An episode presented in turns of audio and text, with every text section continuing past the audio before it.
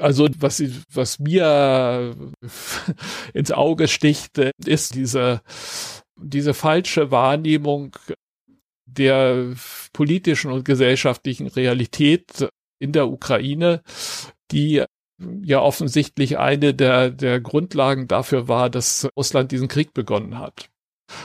Also diese Erwartung, dass man diesen Krieg äh, innerhalb relativ kurzer Zeit gewinnen kann. Das war eben nicht nur eine militärische Fehleinschätzung, dass sozusagen die eigenen militärischen Fähigkeiten sehr überschätzt worden sind, sondern das beruhte auch auf einer, einer offensichtlich, also damit verbunden war eine, eine völlig falsche Einschätzung der, der politischen und gesellschaftlichen Verhältnisse in der Ukraine.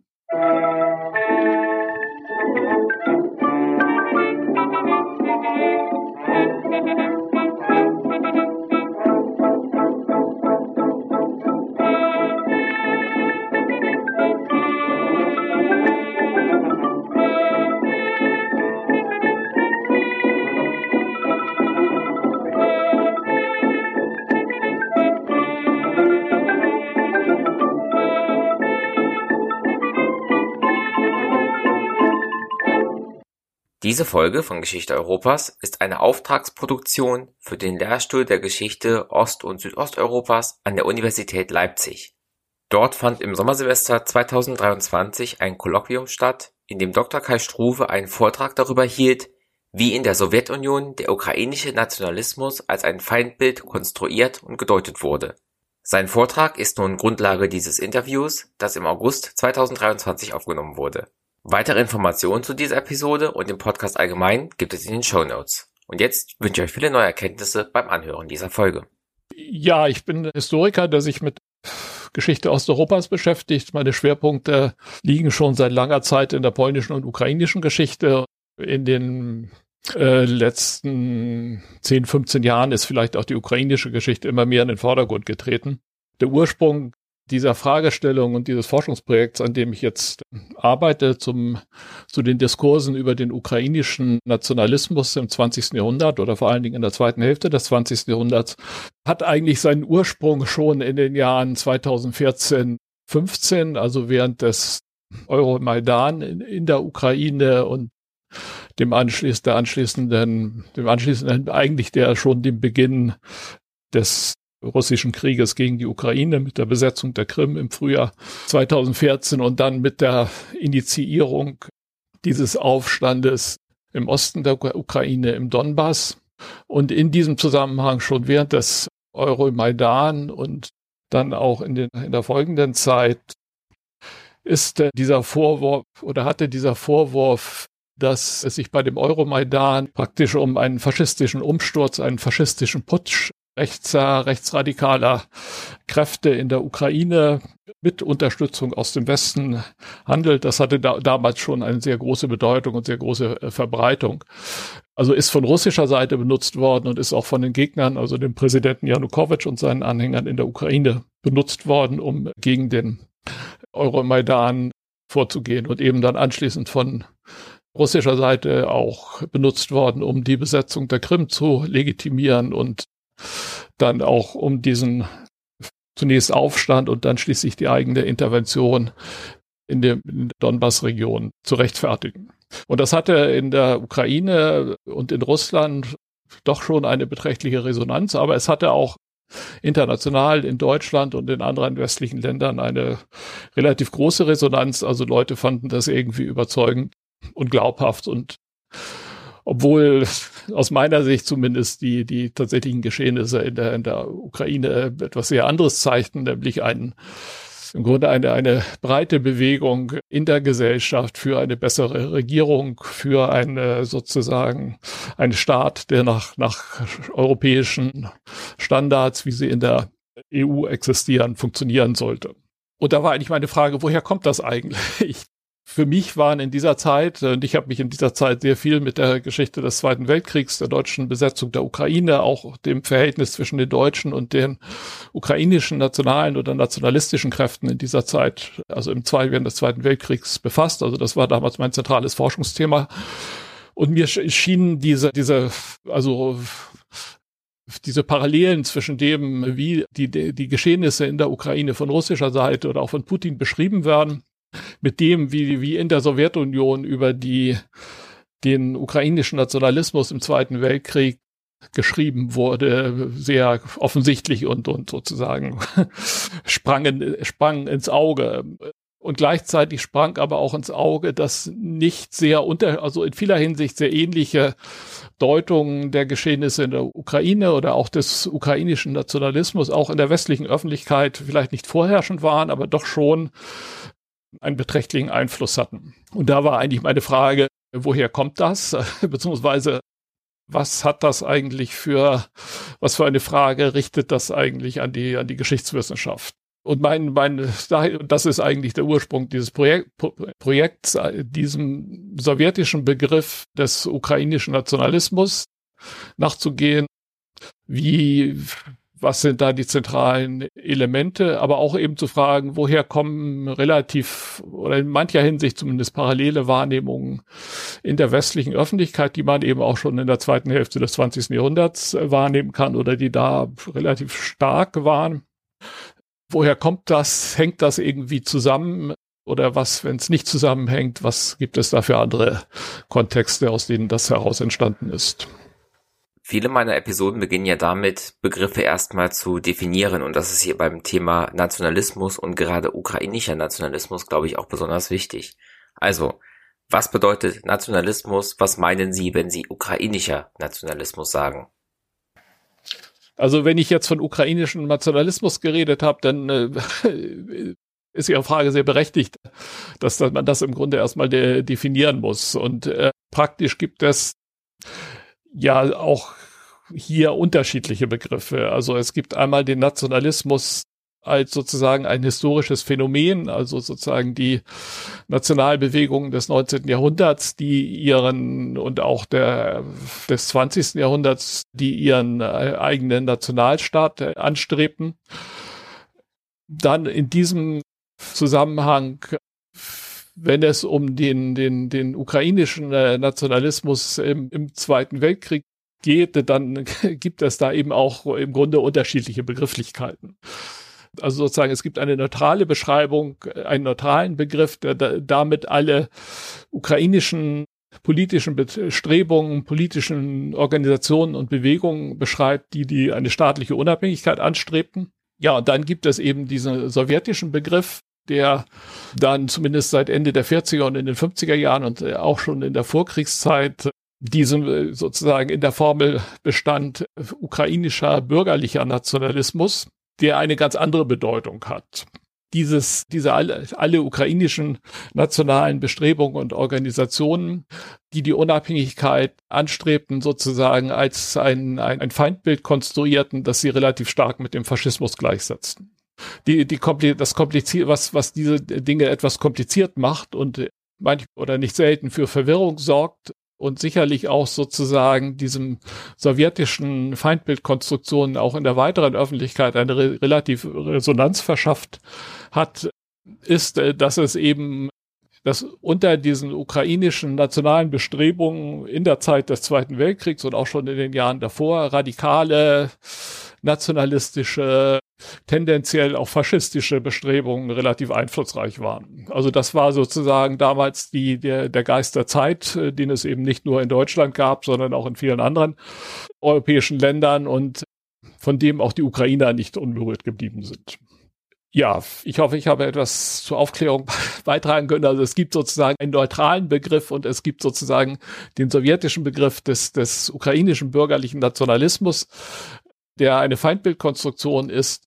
Und äh, dann äh, gibt es eben sozusagen auch einen die, die tatsächlichen ukrainischen äh, Unabhängigkeitsbestrebungen während des Zweiten Weltkriegs, die relativ stark in, in eine eher rechtsgerichtete Richtung gingen.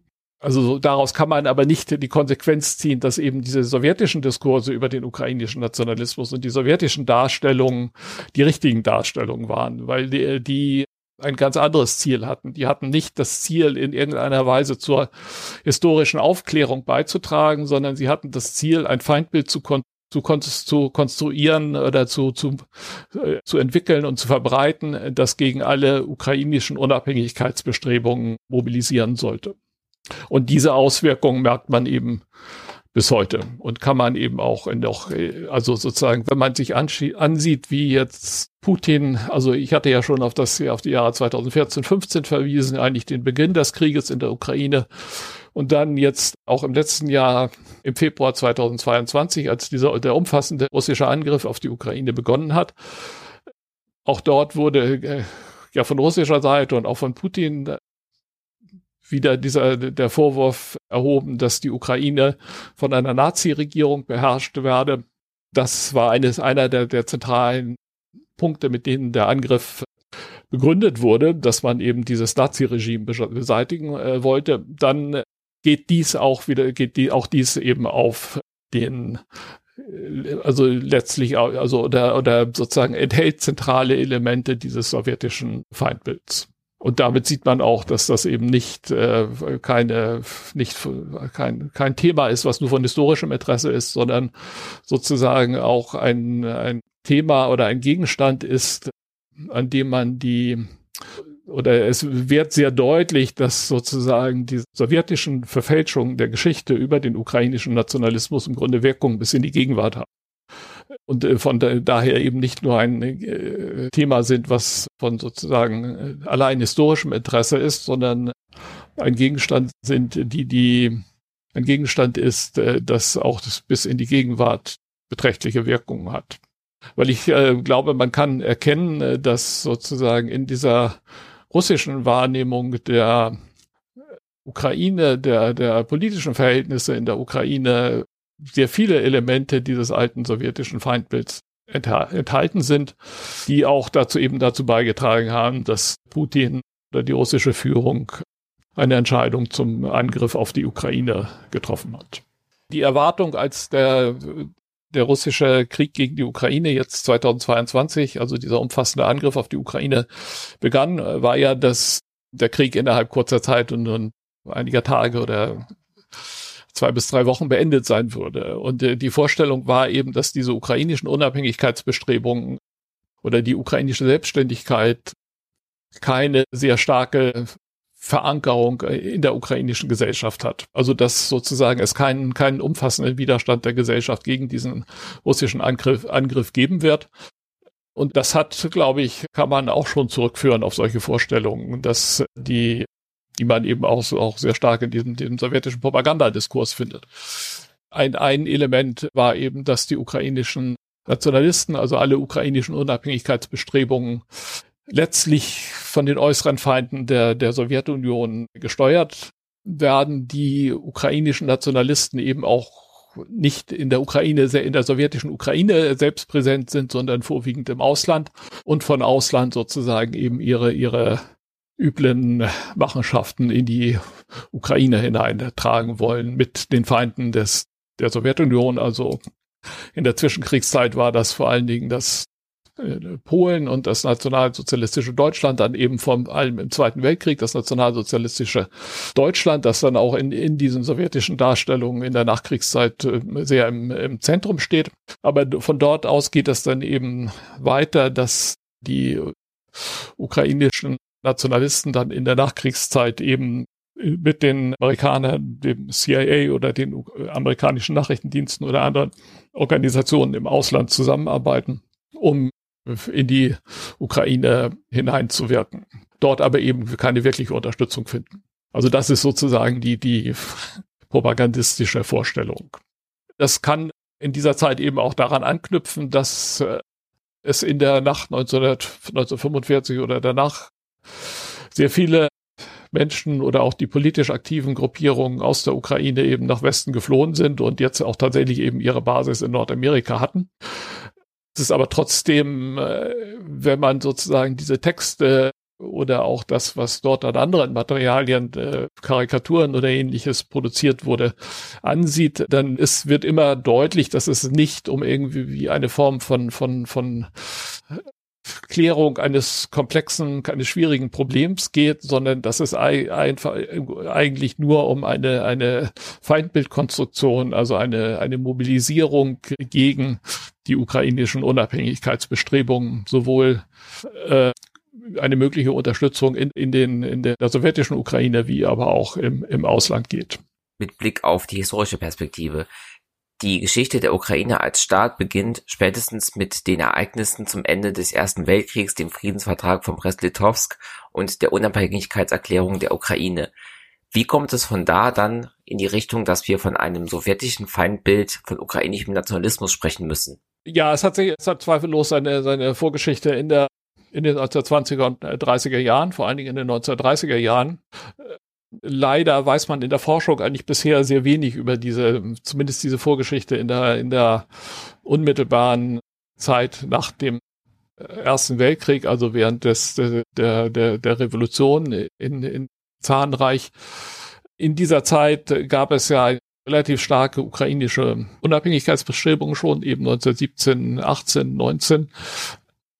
Also es gab dort äh, eine ukrainische Staatsgründung, die aber eben von den von den Bolschewiki äh, abgelehnt wurde und die sich schließlich dann auch nicht äh, gegen die Übermacht äh, der Roten Armee durchsetzen konnte. Also sozusagen, dass es da, zu diesem Zeitpunkt keine ukrainische Staatsbildung gab, ist eben vor allen Dingen darauf zu führen, dass sozusagen die Rote Armee über, über mehr Ressourcen verfügte und in, die, in, in einem Krieg 1919, 20 die, diese ukrainischen, den ukrainischen Versuch einer, einer Staatsgründung militärisch beendet hat, äh, sozusagen. In dieser Zeit äh, wird es sicherlich auch schon propagandistische Aktivitäten gegen die Ukrainer gegeben haben.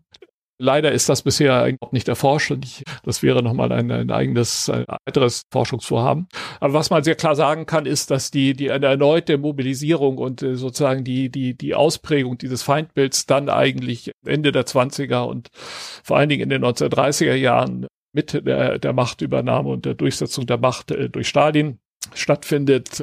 In den 1920er Jahren, also nach dem Ende des, des, des Bürgerkriegs, in, in Russland der Gründung der Sowjetunion gibt es ja zunächst in den Jahren zwischen 1900 nach 1923 eine sehr positive Politik in der, in der Sowjetunion äh, gegenüber den verschiedenen nicht-russischen äh, Nationalitäten und äh, darunter auch eben sehr stark den Ukrainern.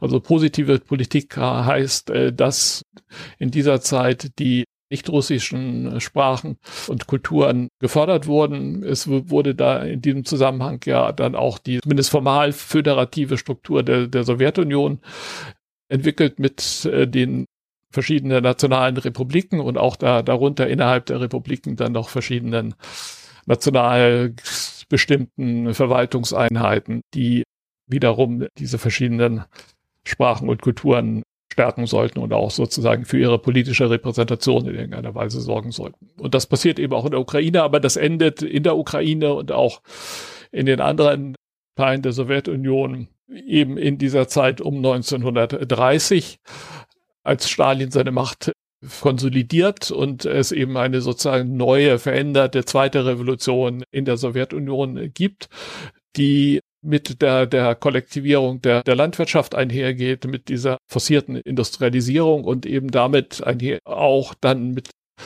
sehr starken Unsicherheiten und Konflikten in der Sowjetunion und daraus in dem Zusammenhang kommt es eben auch zu dieser, diesem großen, vielleicht dem größten sowjetischen Verbrechen, dem in der Ukraine, dem Holodomor, also dem großen Hunger der Jahre 1932 und vor allen Dingen 1933 als um den Widerstand oder vermuteten Widerstand gegen diese Zwangskollektivierung zu brechen, dort Hunger entsteht und dann künstlich verstärkt wird, der schließlich zu diesen fast vier Millionen Toten in dem Holodomor geführt hat. Und in diesem Zusammenhang gibt es eben auch ein, ein, ja, eine, eine Politik, die die, die die vorhergehende Ukrainisierungspolitik beendet und sozusagen politische Repressionen gegen ihre Trä vorherigen Träger in den 20er Jahren einleitet. Es gibt Verhaftungen, äh, Schauprozesse, Verurteilungen von, von Menschen, die dort eine tragende Rolle gespielt haben. Und in diesen Prozessen, die dann Ende der 20er und Anfang der 30er Jahre einsetzen, aber diese Themen ziehen sich dann auch die, durch die gesamten 30er Jahre und die dann mehr zunehmende Repressionen der Stalinzeit durch dort entstehen eigentlich oder verbreiten sich dann eigentlich die, die zentralen Motive, dass sozusagen der ukrainische Nationalismus, ukrainische Unabhängigkeitsbestrebungen Feinde der Sowjetunion sind. Es entsteht dieser Begriff des ukrainischen bürgerlichen Nationalismus, der relativ stark mit dem Faschismus identifiziert wird und ähm, das beschreibt eben alle im Grunde alle politisch, alle nicht sowjetischen oder alle antisowjetischen politischen Kräfte man muss das vielleicht in dieser Zeit auch, auch in dem Zusammenhang mit dem sowjetischen Faschismuskonzept äh, sehen. Also auch dies entsteht ja in der Stalinzeit, schließt ebenfalls äh, praktisch alle politischen Gruppierungen ein, also auch sozusagen im internationalen Ausland, die nicht kommunistisch sind. Also in der kommunistischen Partei Deutschlands gibt es ja zum Beispiel diese, diese These des Sozialfaschismus, womit denn die Sozialdemokratie gemeint äh, war. Also auch die, sogar die Sozialdemokratie wurde eben in dieser Zeit dann Ende der 20er und in den 30er Jahren äh, von sowjetischer oder von kommunistischer Seite im Grunde unter dem Begriff des Faschismus äh, subsumiert. Und genauso passiert das in, in diesen nationalen Bereichen. Wie verändert sich denn der Diskurs über den Nationalismus in der Ukraine als dann Europa in den 1930ern wirklich autoritärer, faschistischer und ja auch nationalsozialistischer wird. Also er wandelt sich in der, in der Sowjetunion. International ist das schwer zu sagen. Dort wird genießt das zumindest in Europa äh, keine, ja, ist sozusagen diese ganze Diskussionslage noch ein bisschen anders als in der Nachkriegszeit. Also sozusagen äh, äh, eine Vorgeschichte gibt es dort eher in, in Nordamerika. In, in den äh, USA und in, in Kanada gab, gab es ja schon seit dem Ende des 19. Jahrhunderts eine, eine relativ starke ukrainische Bevölkerungsgruppe, eine ukrainische Diaspora, die sich aus der, aus der Arbeitsmigration seit dem Ende des 19. Jahrhunderts äh, entstanden ist. Und in diesen, äh, dieser ukrainischen Gemeinschaft dort gab es in den 20er und 30er Jahren auch eine relativ starke Linke an der Sowjetunion oder prosowjetisch orientierte Gruppierung oder Strömung sozusagen aus der, aus der, der Arbeiterbewegung heraus. Unter den Ukrainern dort gibt es dann schon in dieser Zeit relativ starke politische Auseinandersetzungen, in dem sozusagen die Themen, die dann äh, in der weiteren Öffentlichkeit, soweit sie davon überhaupt Kenntnis nimmt, oder auch vielleicht in den deutschen Debatten oder Diskursen darüber, soweit sie stattfinden, dann erst in der Nachkriegszeit stärker, nach dem Zweiten Weltkrieg stärker in den Vordergrund äh, treten. Das ist eben, dass sozusagen die, die linken Gruppierungen ihren, die linken ukrainischen Gruppierungen in Nordamerika ihren Konkurrenten auf der rechten, auf der nationalen Seite vorwerfen, sie seien sozusagen die, die, die eben Faschisten und äh, sozusagen die würden in den Diensten des nationalsozialistischen Deutschlands stehen. Äh, und auf der anderen Seite sozusagen von der nicht kommunistischen Seite in den unter dieser ukrainischen Diaspora den pro-sowjetisch kommunistisch orientierten äh, Kräften vorgeworfen wird, eben, dass sie sozusagen verbrecherischen sowjetischen Regime dienen würden. Und das ist etwas, was sozusagen in, in dieser Diaspora-Gemeinschaft eine relativ große Rolle in den 30er Jahren spielt, aber dann Ende der 30er und auch Anfang der 40er Jahre auch darüber hinaus in die, in die Öffentlichkeit äh, dringt, weil es eben in der amerikanischen Öffentlichkeit Beunruhigung äh, gibt über mögliche deutsche Einflussnahmen, äh, über vielleicht auch sozusagen militärische Vorbereitungen für irgendwelche Anschläge und so weiter, die im Zuge des Krieges oder der Unterstützung der, der USA vor dem formellen Kriegsbeginn 1941 von Deutschland in, in den USA vorgenommen werden können. Und die Ukrainer spielen da eben auch sozusagen diese nationalen Gruppen, ukrainischen nationalistischen Gruppen spielen auch dort eine Rolle. Sie spielen nicht, nicht wirklich eine Rolle in irgendwelchen deutschen Aktivitäten, aber sie spielen eine, eine, eine Rolle in den öffentlichen Dis Diskussionen, in Publikationen äh, in den USA über diese Frage der, der Bedrohung durch den Faschismus und der Bedrohung auch durch das nationalsozialistische Deutschland. Also das ist sozusagen eine Vorgeschichte, die es in ähnlicher Weise wie es oder wo sozusagen eine gewisse Parallelität auch zu den äh, Wahrnehmungen existiert, also sozusagen diese Auseinandersetzung zwischen oder Vorwürfen auf der einen Seite der, des Faschisten zu sein und auf der anderen Seite dann wieder so sozusagen die Auseinandersetzung mit, mit dem, dem kommunistischen und sowjetischen Einfluss. Also das ist eben auch der Rahmen, der in der, in der westlichen Öffentlichkeit dann in den Nachkriegsjahrzehnten eigentlich den den sozusagen die den großen Kontext äh, auch von allen Diskussionen über den ukrainischen Nationalismus spielt in dieser Zeit des, des Kalten Krieges. Also der die ukrainischen der ukrainische Nationalismus und, und die ukrainischen Unabhängigkeitsbestrebungen waren in dieser in den in der Zeit des Kalten Krieges in den Nachkriegsjahrzehnten ja immer relativ stark antisowjetisch und antikommunistisch äh, geprägt was dann äh, sozusagen zumindest auf der, auf der linken Seite in der westlichen Öffentlichkeit dazu führte, dass sie in relativ starker Weise mit, auch mit faschistischen Kräften identifiziert wurde. Also das ist sozusagen etwas, ja, der, der Zusammenhang, den es da zu den, wenn man jetzt außerhalb der Sowjetunion schaut, zu den, zu der Vorkriegszeit gibt. Inwiefern wurde das denn angebunden an die Ereignisse in der Ukraine während des Zweiten Weltkriegs, während der deutschen Besatzung? Ja, das ist eben dieses, das, äh, also das, das komplizierte Problem, was auch, auch manchmal äh, schwer zu erklären ist. Äh, die, es gibt eben eine Unterstützung ukrainisch nationalistischer Kräfte für den deutschen Einmarsch in die, für den deutschen Krieg gegen die Sowjetunion. Es gibt auch große Verbrechen, die von, von, von nationalistischen ukrainischen Kräften in der Zeit des Zweiten Weltkriegs begangen worden sind. Aber diese die sowjetische Darstellung äh, dieser Themen verfälscht das alles in jeder Hinsicht. also die, wie ich schon sagte, die sowjetischen Darstellungen sind eigentlich nicht auf, auf irgendwie eine Form von, von, von historischer Aufklärung über dieses komplizierte Problem orientiert, sondern sie konstruieren ein Feindbild, sie das eben mobilisieren soll. Und man erkennt es das sehr deutlich an verschiedenen Dingen, weil sie zum einen dieses Thema der, der Kollaboration, der Zusammenarbeit mit den Deutschen sehr stark übertreiben und dort auch Dinge verschweigen, die sozusagen in die Gegenrichtung laufen. Und man erkennt es aber auch daran, dass sie die Verbrechen, die tatsächlich begangen worden sind, auch oft nicht richtig darstellen.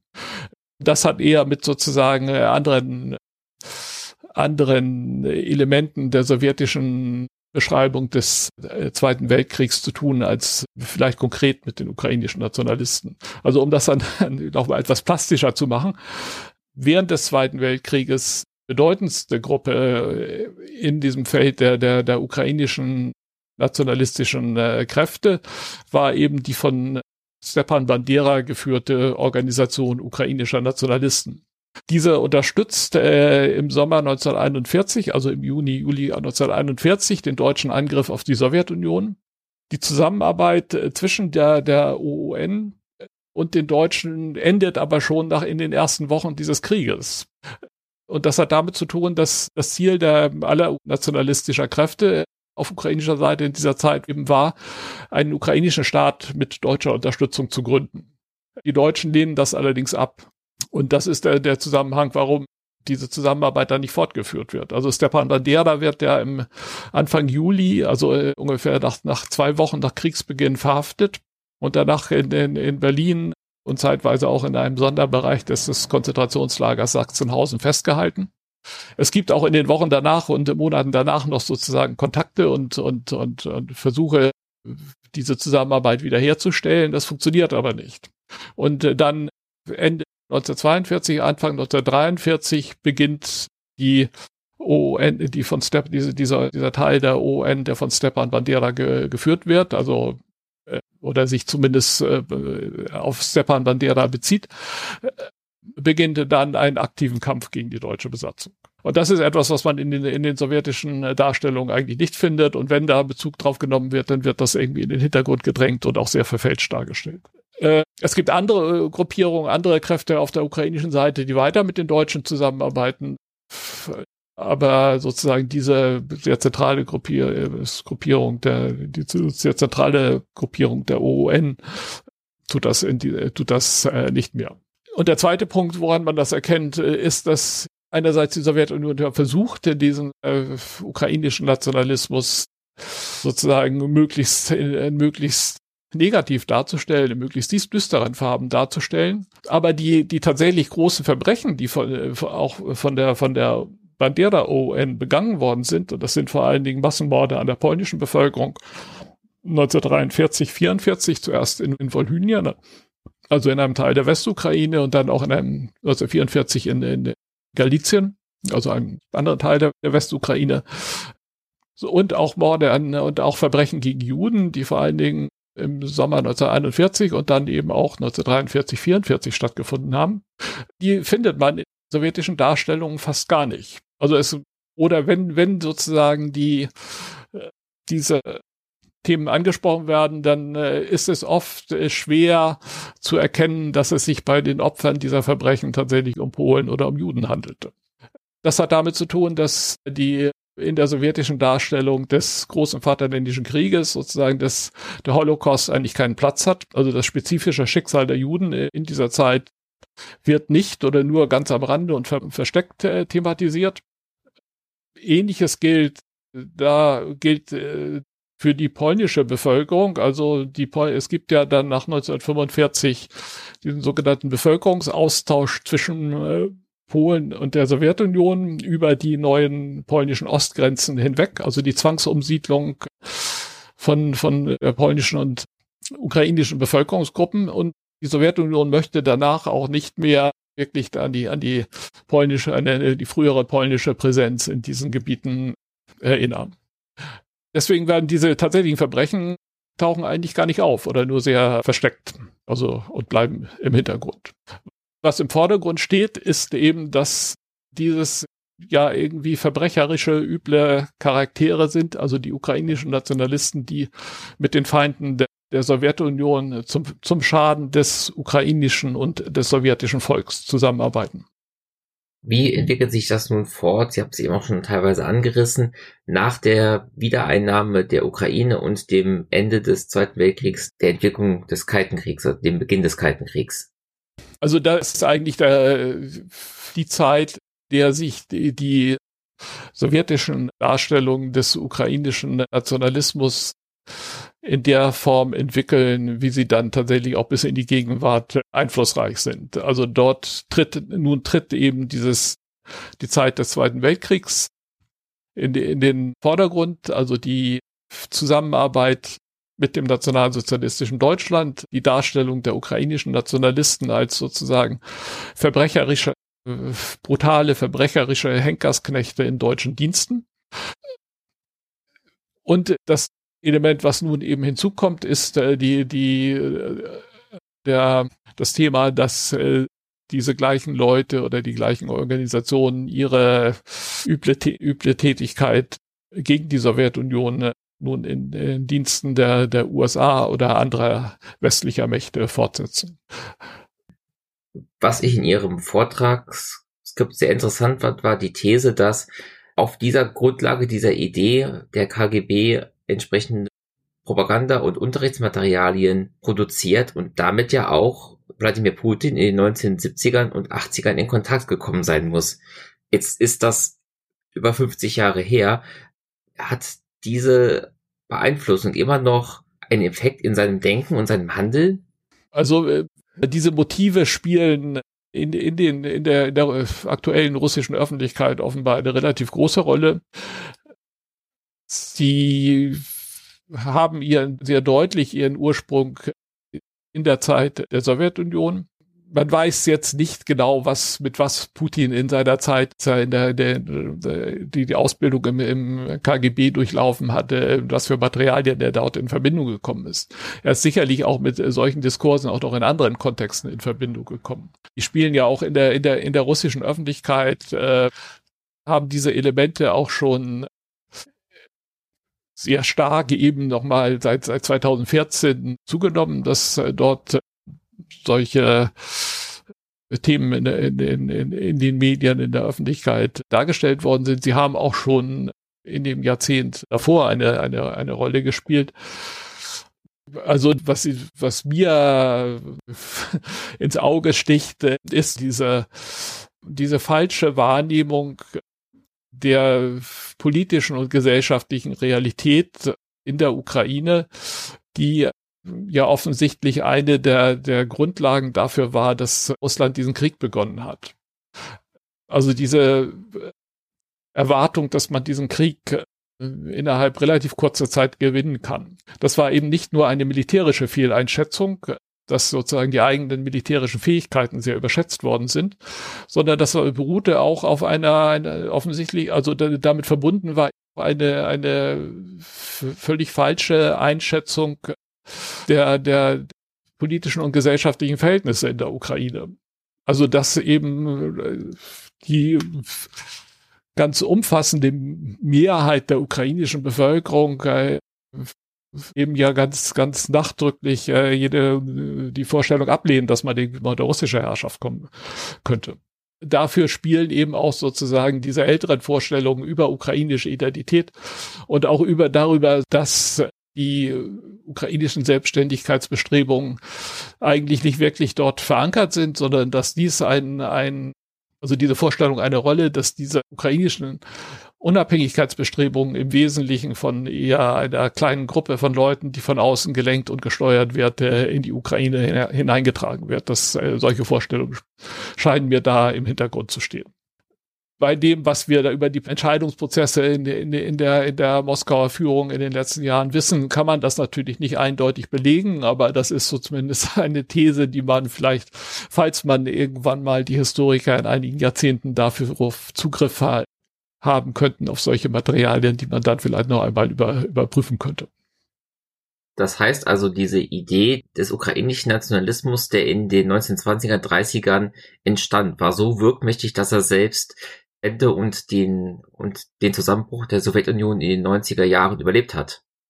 Ja, das ist offensichtlich so. Also sie, das entstand in den 30er, 20er, 30er Jahren, hat aber dann nochmal sozusagen die aktuelle Form und Inhalte, Motive in der Zeit des Kalten Krieges, also in den Nachkriegsjahrzehnten in der Sowjetunion gewonnen. Das äh, ist sehr, dass das sehr wertmächtig ist, kann man, äh, glaube ich, äh, dafür braucht man nicht unbedingt Putin es hat beispielsweise, ich jetzt noch mal, also man, man findet diese Motive ja in den aktuell, auch in den letzten Jahr und äh, bis in die Gegenwart äh, irgendwie ständig auch in den in den russischen Medien, also sozusagen die ukrainischen, die Nazis, dieses Motiv des des Nazi-Regimes, die die Faschisten, die Banderov, also die Bandera-Anhänger, über die auch zumindest im letzten Jahr sehr viel geredet worden ist. Putin hat auch in einer mehreren Reden den Begriff der Banderovze verwendet die ich habe jetzt vor einiger Zeit noch eine, eine von den Ukrainern, von, von einer ukrainischen Organisation veröffentlichte Liste von, von Büchern gesehen, die zwischen 2014 oder 2015 und 2022 in der Ukraine registriert worden sind, die, die solche Motive eigentlich bedienen. Und das waren sehr umfangreiche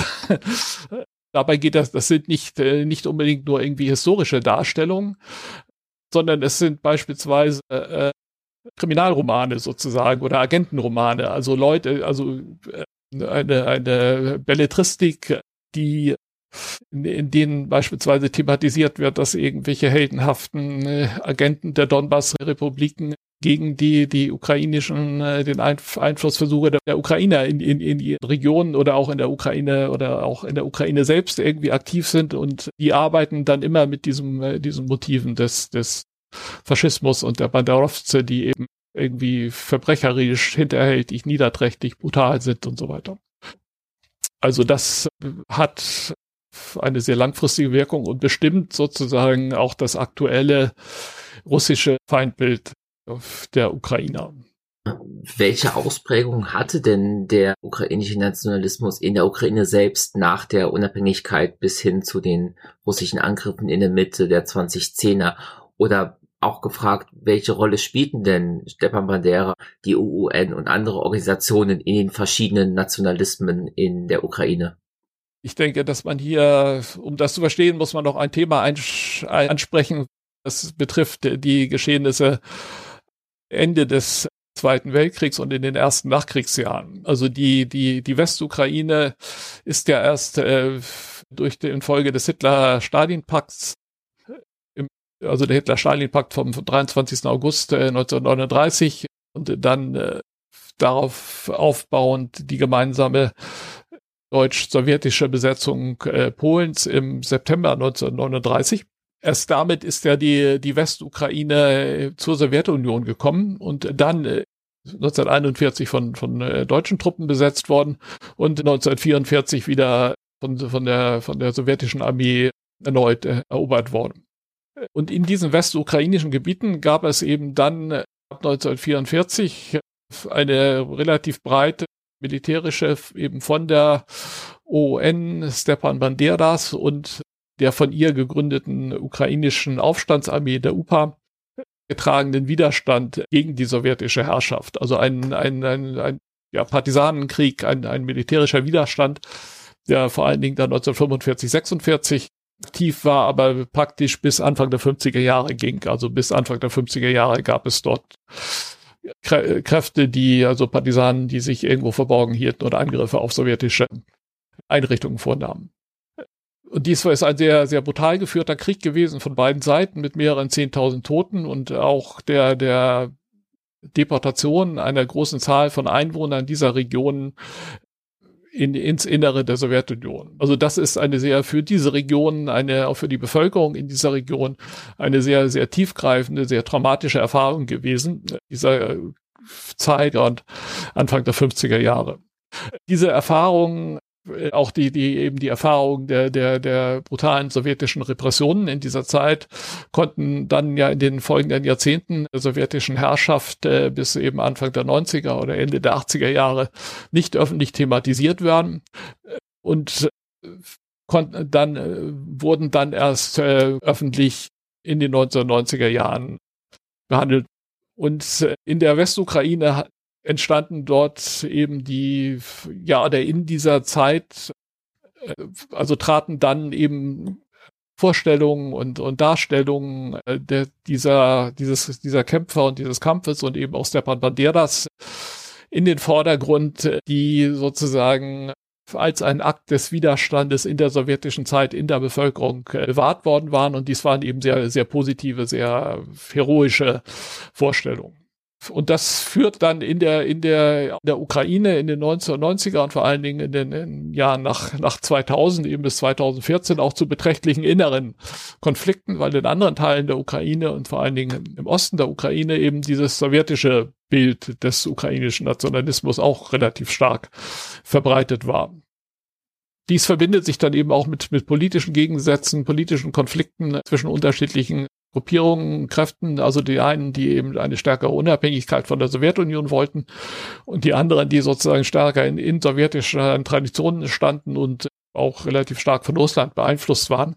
Ja, und dadurch spielen diese gegensätzlichen Vorstellungen über den ukrainischen Nationalismus, also auf der einen Seite eben die, die antisowjetischen Freiheitskämpfer, die eben einen, einen heldenhaften Kampf gegen die, die sowjetische Unterdrückung geführt haben, und auf der anderen Seite eben dieses sowjetische Bild des ukrainischen Faschismus, also sozusagen der, des, der ukrainischen Nationalisten als, als im Grunde faschistische von Deutschland geförderte, nationalsozialistischen Deutschland geförderte und ihnen dienende Kräfte, die spielen dann in der Ukraine eine relativ große Rolle.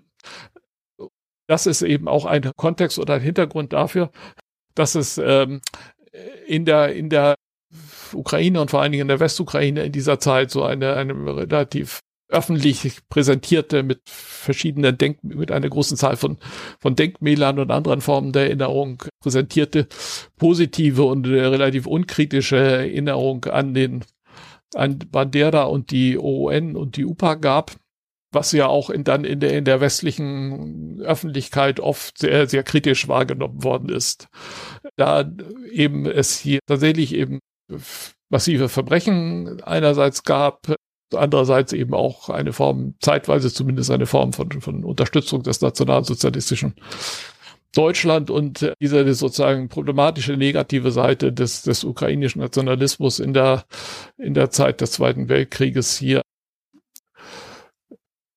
offensichtlich ignoriert wurde. Ich glaube aber, dass, und das ist, glaube ich, im Westen in dieser Zeit übersehen worden und auch in Deutschland äh, übersehen worden, dass äh, man diese Reaktionen, die es in der Westukraine gab, eben in, in den Zusammenhang mit den damaligen politischen Konflikten in der Ukraine äh, stellen, sehen muss. Also es war eben auch eine, ein, ein, ein, ein Akt des Widerstands oder der Ablehnung dieses älteren, dieser älteren sowjetischen Darstellung, die eben von den stärker russisch orientierten und russisch beeinflussten Kräfte in der Ukraine äh, auch benutzt wurden, um eine, eine russische Vorherrschaft oder russische Hegemonie über die Ukraine aufrechtzuerhalten.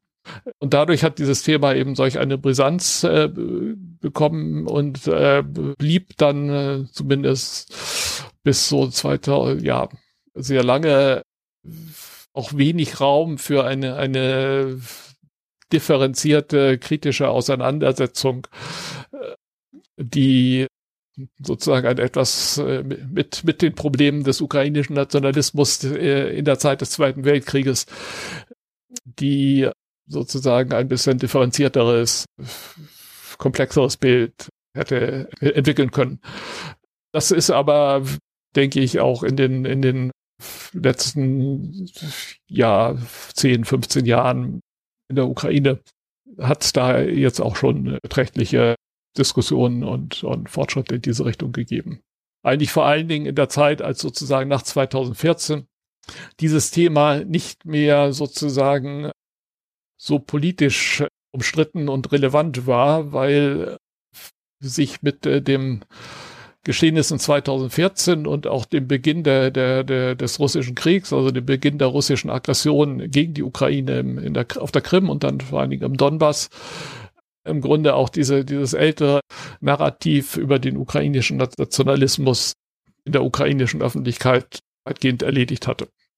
Also es hatte also im Grunde an politischer Brisanz und Dramatik verloren und hat dadurch im Grunde auch neue Räume für eine differenziertere kritische Diskussion eröffnet ist dieses Bild des ukrainischen Nationalismus als ferngesteuert, als extremer als andere auch ein Grund dafür, dass die Unterstützung der Ukraine gegen den Angriffskrieg teilweise etwas zögerlich abläuft.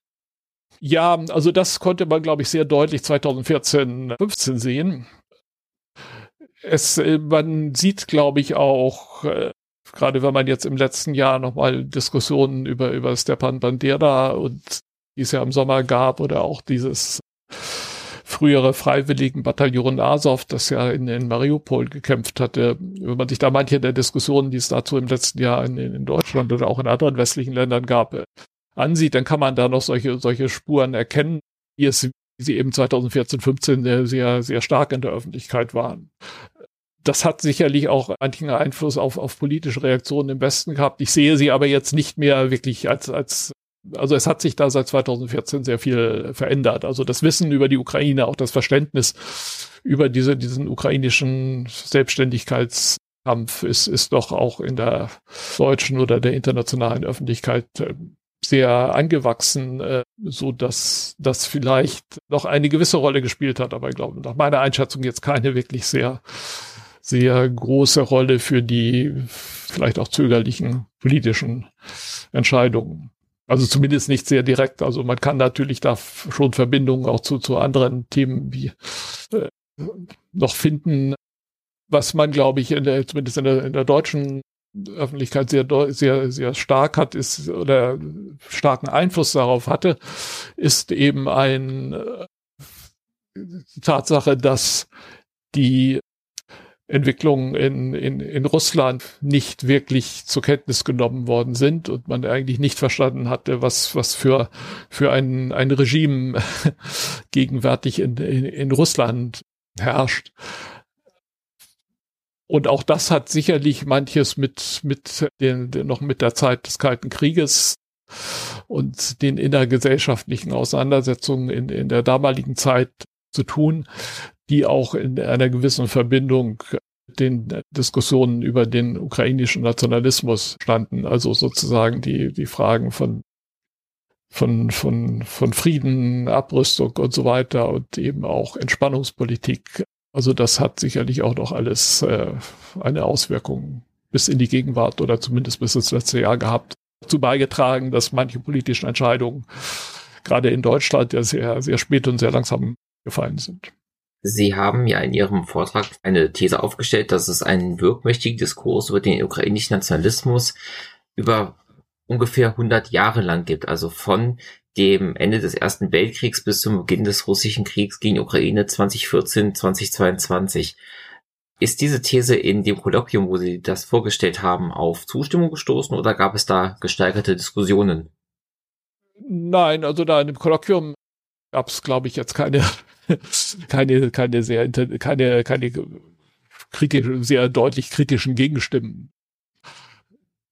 Was glaube ich in das ist jetzt vielleicht weniger auf das Kolloquium bezogen, aber was man eben jetzt auch weiterhin ja in Deutschland sieht, wenn auch eben weniger als in den vielleicht noch 2014, ist, äh, dass es äh, oft schwierig ist, sozusagen zu vermitteln und, und so zu verstehen, dass die, wenn man sich sozusagen die, die ukrainischen Haltung äh, gegenüber den, diesen nationalistischen Kräften aus der Zeit des Zweiten Weltkriegs, gegenüber der, der OUN und, und Stepan Bandera ansieht, dass man dafür auch den, den Kontext der sowjetischen Erfahrungen und eben diesen, diesen, diesen Kontext der, der, der politischen Konflikte in der Ukraine äh, braucht, die es eben vor allen Dingen zwischen 2004 und 2014 gegeben hat und dass es eben sozusagen dafür in der, in der Ukraine auch die, die, die Erfahrung der sowjetischen Herrschaft und der, der sowjetischen Massenverbrechen eine, eine zentrale Rolle spielt. Ähm, und hier sind eben sozusagen dieser, dieser Faschismusvorwurf, dass es sich bei den, bei den, bei den ukrainischen Unabhängigkeitsbestrebungen eben um faschistische Helfershelfer der Deutschen während des Zweiten Weltkriegs handelt, habe, auch ein Instrument, um sozusagen wiederum die, die, die sowjetische Herrschaft und sowjetische Verbrechen zu legitimieren. Äh, und dies wirkt eben, hat eben, äh, ist eben auch nicht, war eben auch nicht 1991 zu Ende, sondern das geht eben bis in die Gegenwart und äh, hatte eine besonders intensive Phase in diesen Jahren vor 2014. Und dafür sind von Russland eben diese falschen, verfälschenden Feindbild Konstruktionen verwendet worden, die aus, aus sowjetischer Zeit stammen. Und sie haben in der sowjetischen Zeit auch immer eine Funktion gehabt, sowjetische Verbrechen zu legitimieren oder sowjetische Verbrechen äh, zu verbergen, wie es das ja heute auch wiederum hat in der, in diesem russischen Krieg gegen die Ukraine, der als Krieg schon verbrecherisch ist, aber auch eben ein sehr verbrecherisches Besatzungsregime in den Teilen der Ukraine installiert hat. Und wenn man sozusagen dieses nur in den, allein in den, also sozusagen diese Debatten und Wahrnehmungen alleine in den, in den äh, Koordinaten der, der deutschen oder der westlichen erinnerungspolitischen Diskussionen über das, äh, den Nationalsozialismus und seine Verbrechen wahrnimmt, äh, führt das eben zu, zu problematischen Wertungen im Hinblick auf die Ukraine, weil sozusagen man äh, dort das nur, meiner Ansicht nach nur angemessen beurteilen kann, muss dem nicht, nicht allem zustimmen. Also diese Bandera-Verehrung ist sicherlich in vieler, die es da eben lange Zeit gab oder auch noch gibt, in vieler Hinsicht problematisch, was ja auch viele Leute in der Ukraine sehen und ver, ver, verbirgt eben sozusagen die oder ignoriert die, die Verbrechen, die dort begangen worden sind. Aber man kann das nur sozusagen, dass es dies gibt äh, gab, nur angemessen verstehen und beurteilen, wenn man sozusagen die sowjetische Erfahrung dabei auch mitdenkt. Also es geht dabei, wenn dort Bandera hochgehalten äh, worden ist, Denkmäler errichtet worden sind, dann geht das eben nicht darum, eben ein, ein, äh, eine Person mit, ist das nicht unbedingt sozusagen ein Ausdruck für, für die Verehrung einer Person, die eine gewisse Mitverantwortung oder zumindest eine Organisation repräsentiert, die, die für massive Verbrechen verantwortlich war. Äh, sondern das ist auch ein, ein Teil des sozusagen der Gegenbewegung dagegen, dass die Sowjetunion diesen Faschismusvorwurf nutzt hat, um die eigenen Verbrechen zu, zu, zu, zu legitimieren oder zu verbergen und sozusagen ihre eigene von der Bevölkerung eigentlich in diesen, zumindest in diesen Regionen nicht gewollte Herrschaft wiederum zu etablieren und eben auch bis in die Gegenwart benutzt wird, um ihre, ihren Hegemonieanspruch gegenüber den ehemals zur Sowjetunion äh, gehörenden Ländern aufrechtzuerhalten und durchzusetzen.